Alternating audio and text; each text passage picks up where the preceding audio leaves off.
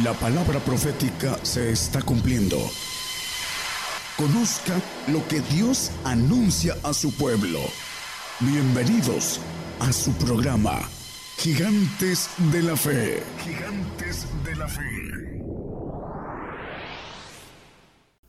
Muy buenas noches, Dios les bendiga a todos aquí en México, eh, en otros lados del mundo, pueden ser en la mañana, en la madrugada, en la mañana o hasta en la tarde. Dios les bendiga a todos en diferentes horarios, en sus lugares. Vamos a tocar un tema que en el tiempo que he andado en el Evangelio he escuchado de una manera controversial el no entender el tema del nuevo pacto. Vamos a verlo a la luz de la Biblia para que no haya ninguna duda en el sentido de lo que muchos dicen que estamos en el nuevo pacto y vamos a verlo como la palabra nos dice sobre esto, hermanos, es importante. En Hebreos 8:8 empezamos el tema, lo que nos dice Hebreos, porque reprendiéndolos dice, he aquí vienen días, dice el Señor, y consumaré para con la casa de Israel y para con la casa de Judá un nuevo pacto. Aquí está hablando de un nuevo pacto, dice en el 989, por favor. No como el pacto que hice con sus padres el día que los tomé por la mano para sacarlos de la tierra de Egipto, porque ellos no permanecieron en mi pacto y yo los menosprecié, dice el Señor. En ese primer pacto que maneja aquí con otros sexos, vamos a ver que lo maneja como primer pacto, y, vamos a ver qué nos viene diciendo sobre eh, ese nuevo pacto y el eh, pacto que hizo, que le llama el antiguo viejo pacto en, otra expresión.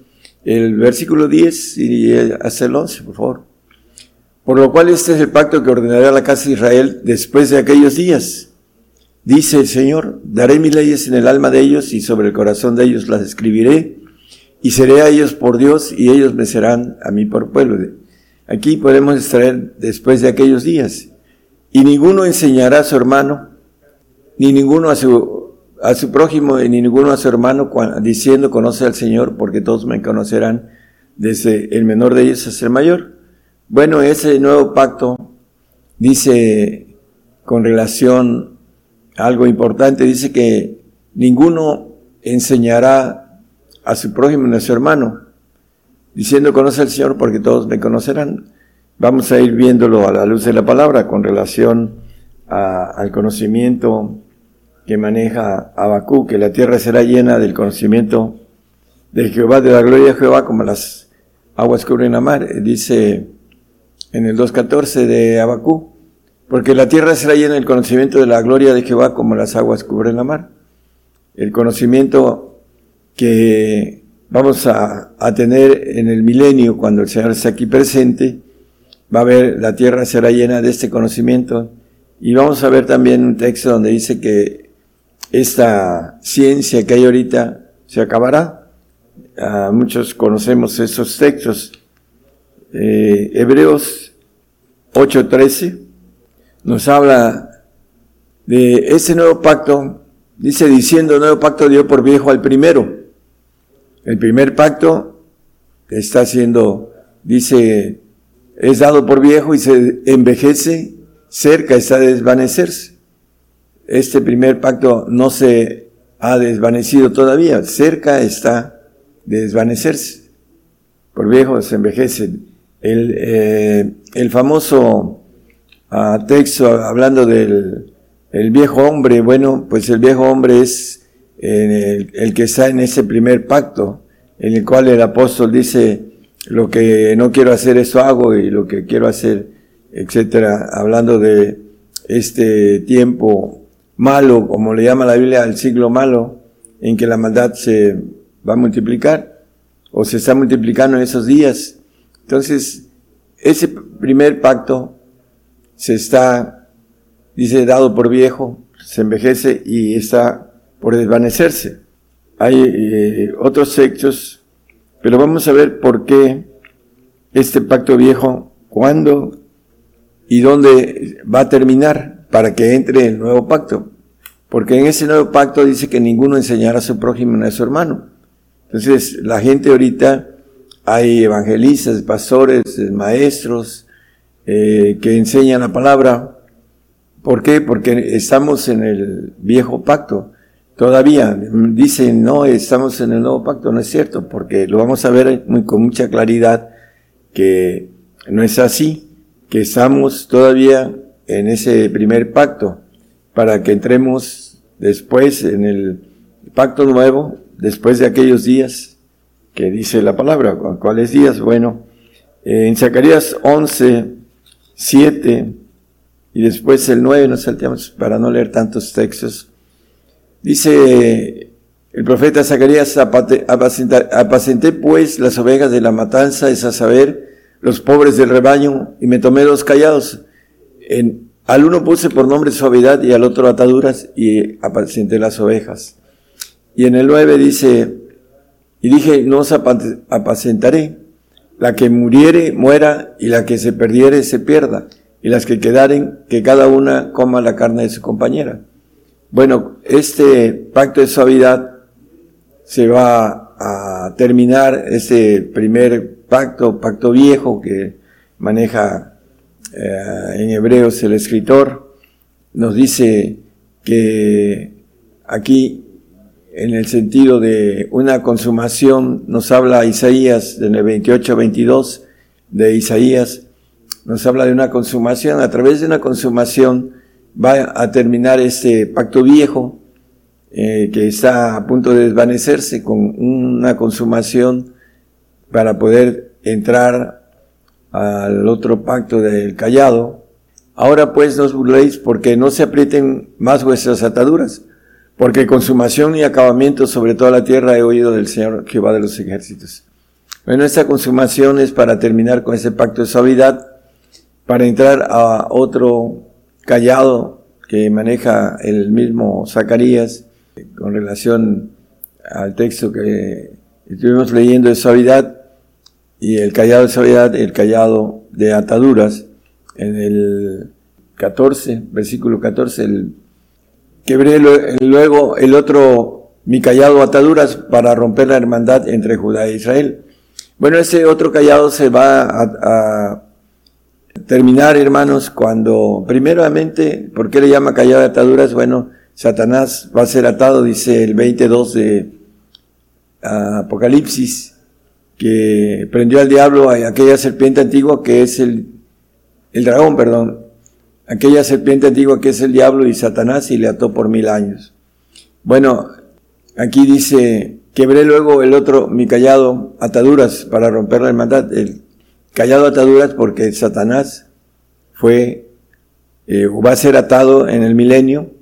¿Y cómo se terminará este callado? Bueno, con el arrebatamiento al final de los tiempos. Satanás va a ser desatado en el 27 de Apocalipsis para probar a los que están en el milenio, así como nosotros vamos a ser probados en esta generación a través de este callado de suavidad que se eh, termina con una consumación de creyentes para después venir la ira de Dios y después viene el Señor a gobernar la tierra durante mil años, suelta al diablo 500 años y cuando terminen aproximadamente esos 500 años, ese callado va a ser roto a través de lo, que es el arrebato y la eh, extinción de la tierra, como lo dice el 5.18 de, de Mateo.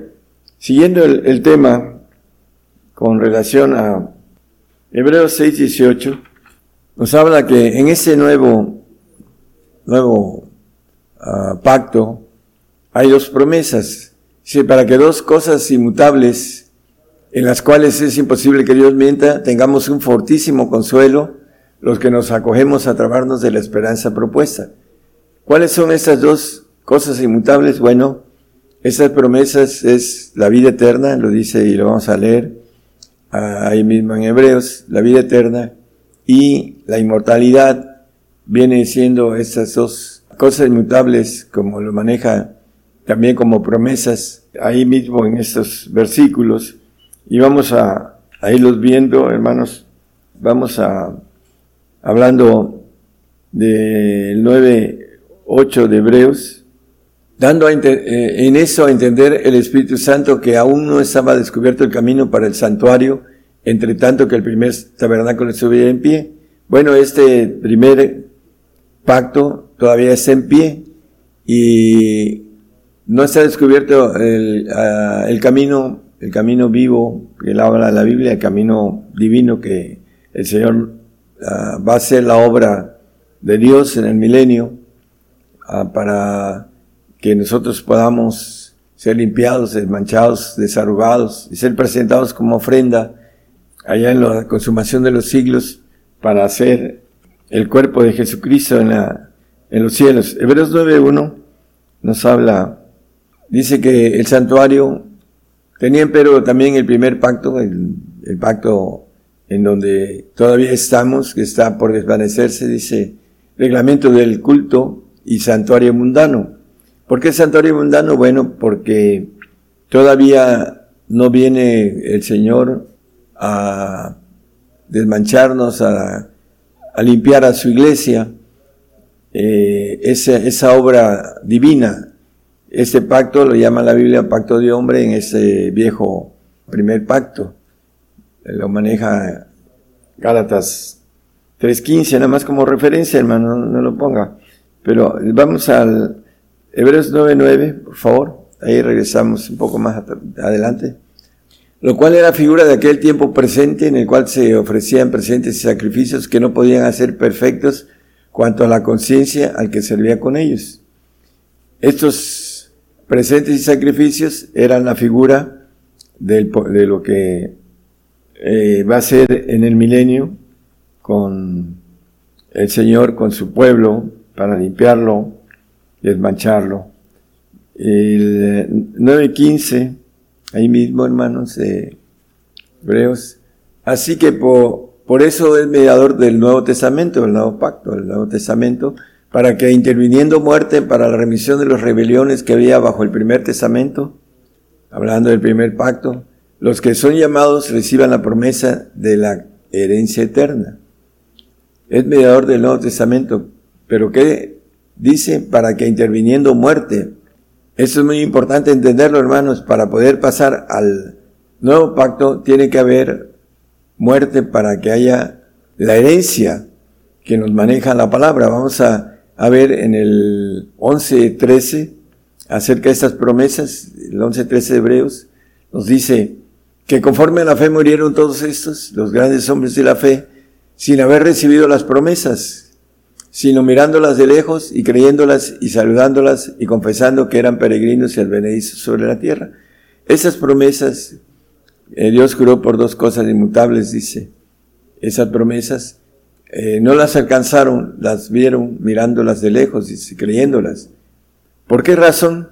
Bueno, porque necesita ver, como el versículo que acabamos de leer en el 9, el anterior hermano, el, el 9.15, eh, intervenir muerte para que haya esta ah, herencia que nos toca del nuevo pacto. Vamos a ver en el, último versículo del 11, 39 y 40, nos dice la palabra, y todos estos, hablando de todos los que maneja la, el capítulo 11 de Hebreos, aprobados por testimonio de la fe, no recibieron la promesa, proveyendo Dios alguna cosa mejor para nosotros para que no fuesen perfeccionados sin nosotros.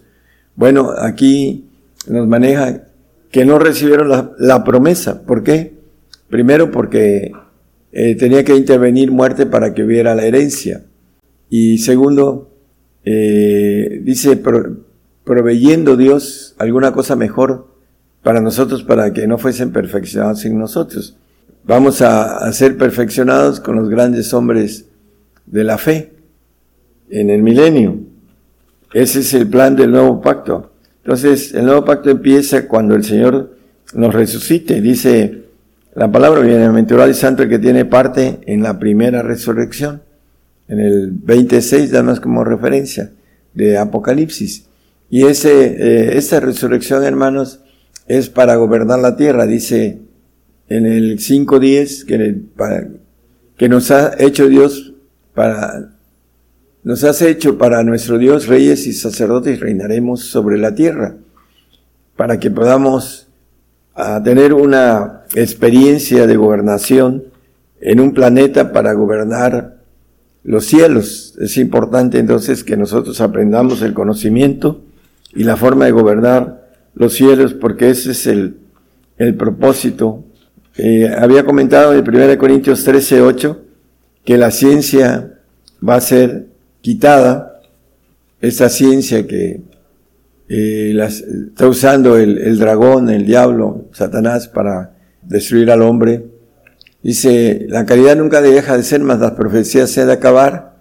Estando presente el Señor, ya Él nos va a edificar, ya no la profecía, que edifica, exhorta y consuela.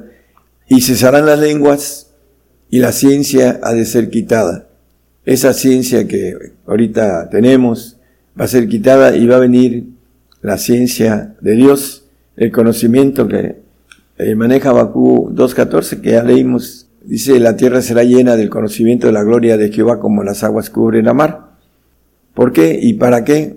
Ese conocimiento eh, de primer orden, de primera inteligencia, le llama los atributos de Dios omnisapiencia, todo lo sabe.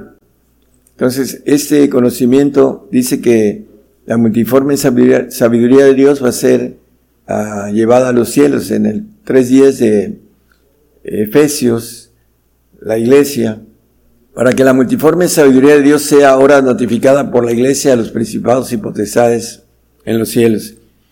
En 1 Corintios, en el capítulo 2, versículo 10, dice, pero Dios nos lo reveló a nosotros por el Espíritu, porque el Espíritu todo lo escudriña a uno profundo de Dios.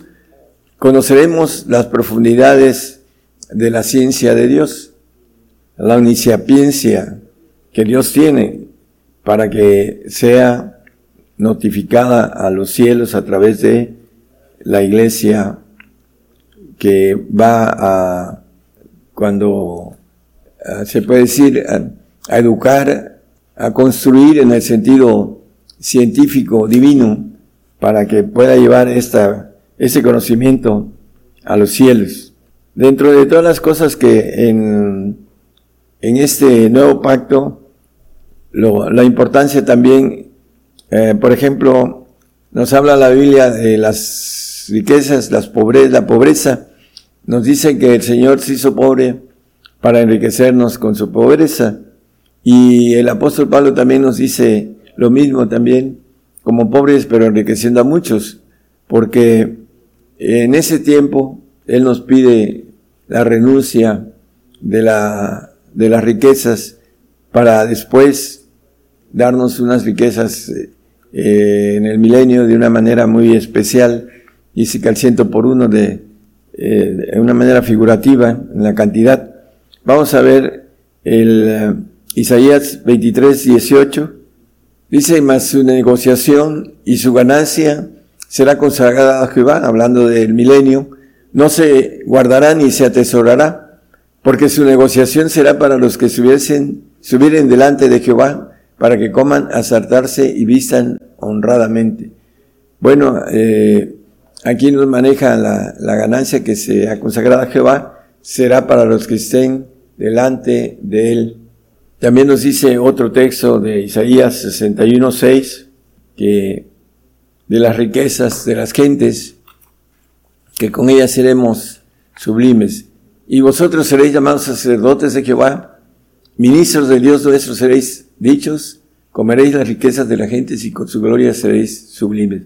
Bueno, el Señor nos va a dar en el milenio, en la gobernación, que dice que el reino que no nos obedeciere o sirviere perecerá, en el 60-12, de allí de Isaías, nos habla que nos van a, servir los reinos, porque la gente o el reino que no te sirviere perecerá y del todo serán asolados. asolados.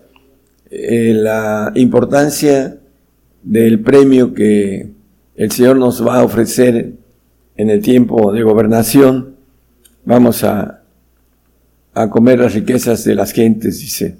Isaías 61 y el versículo 5.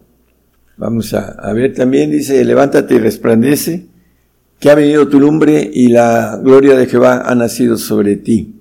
Dice en Juan que el que me sigue no andará en tinieblas, sino que tendrá la lumbre de la vida, dice el eh, evangelista, el apóstol Juan. Isaías 65, por favor.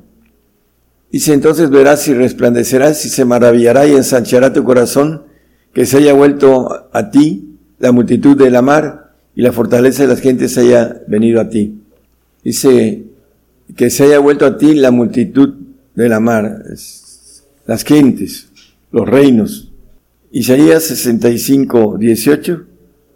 Mas os gozaréis y os alegraréis por siglos de siglos en las cosas que yo crío, porque es aquí que yo crío a Jerusalén alegría y a su pueblo gozo. Bueno, eh, dice que nos gozaremos de siglo en siglo, por siglo de siglos, dice. Dice un poquito y no me veréis, dice un poquito y me veréis y otro poquito y no me veréis. Primero dice no me veréis y otro poquito y me veréis, dice, hablando de que sí va a ir y va a regresar en el milenio y el manejo dice, vuestro gozo a nadie lo quitará de vosotros, dice, ese gozo milenial que también la, Isaías lo llama gozo perpetuo, porque después nos vamos a los cielos a ser glorificados con cuerpos celestiales. El primer, la primera glorificación es terrenal, con cuerpos adoptivos, terrenales, con una sangre del Señor eh, limpia, un ADN limpio, no como el que eh, anda ahorita en nuestra sangre a través de la maldad, de la desobediencia, entró la maldad en nosotros. Y esa es la lucha que eh, tenemos que ganar. Bueno, dentro de los puntos importantes, Apocalipsis 21.7, ya vamos a, ir terminando, es importante que entendamos que el nuevo pacto está en el milenio, que el santuario mundano es ahora, porque es un pacto de hombres, lo podemos manejar con claridad en el, en el aspecto de la los diez mandamientos que nos habla la palabra están vigentes, dice que nadie los quita o le añade algo, lo dice la palabra del apóstol Pablo también en Gálatas, y el punto dice también que ni un tilde ni una jota perecerán de la ley hasta que la tierra sea deshecha. Y el 5.18 de Mateo nos dice sobre esto. Entonces está vigente y para poder brincar esta ley necesitamos tener el espíritu de vida en Cristo Jesús, como nos dice Romanos 8.2, que la ley del espíritu de vida en Cristo Jesús me ha librado de la ley del pecado y de la muerte. Hemos hablado y dicho muchas veces que librado de la ley del pecado es diferente a perdonado del pecado, porque se nos va a aplicar en las obras, no en la como dice la palabra, la salvación es un regalo de Dios y nadie nos lo va a quitar si somos fieles hasta la muerte. Tendremos el derecho de la salvación, pero no seremos, si no tenemos el Espíritu de vida en Cristo Jesús, que habla la Biblia, que si no somos dignos del Señor, del Espíritu del Señor, no podemos tener ese, eh, pagar esta ley del pecado, que es la ley mosaica y que es del primer pacto para brincar al segundo nuevo pacto, para estar ahí y recibir eh, todas esas promesas que son importantes, hermano, que entendamos que necesitamos ser dignos del Espíritu del Señor. El que no tiene el Espíritu del Señor, el tal no es de él, dice Romanos 8.9. Entonces, el punto importante es, eh, dice el que me sigue no andará en tinieblas. Los que andan en tinieblas no saben a dónde van. Dice que están bajo potestad del enemigo también, hablando en muchos textos, en Colosenses 1.13 nos dice que está bajo potestad. Dice que nos ha liberado de la potestad de las tinieblas. El que anda en tinieblas está bajo esa potestad del enemigo. Eh, hablando de eh, Egipto, la palabra quiere decir tinieblas, reina de las tinieblas. Por eso dice que el Señor fue crucificado en Egipto y Sodoma, porque el príncipe de ese mundo lo maneja la Biblia acerca de las tinieblas, que es la potestad del príncipe de ese mundo, que tiene bajo esa potestad a los que no salen de las tinieblas, no saben a dónde van, ellos creen que tienen el derecho de ser hechos hijos de Dios, que van al reino, etcétera, porque no, el, diablo los tiene engañados bajo muchos aspectos que engaños, dice que es el padre de la mentira, y para poder llegar al, reino tenemos que seguirlo. Así dice, no, no son dignos los que no siguen al Señor. Por eso eh, dice la palabra, el que, me sigue, hablando de seguir al Señor para ser dignos, el que no toma su cruz, también dice que no es digno. Y también eh, hablando del padecimiento para el reino, para ser dignos del reino, en el 1, 4 y 5 de Tesalonicenses, de primera de Tesalonicenses, para estar en el reino necesitamos padecer por el Señor.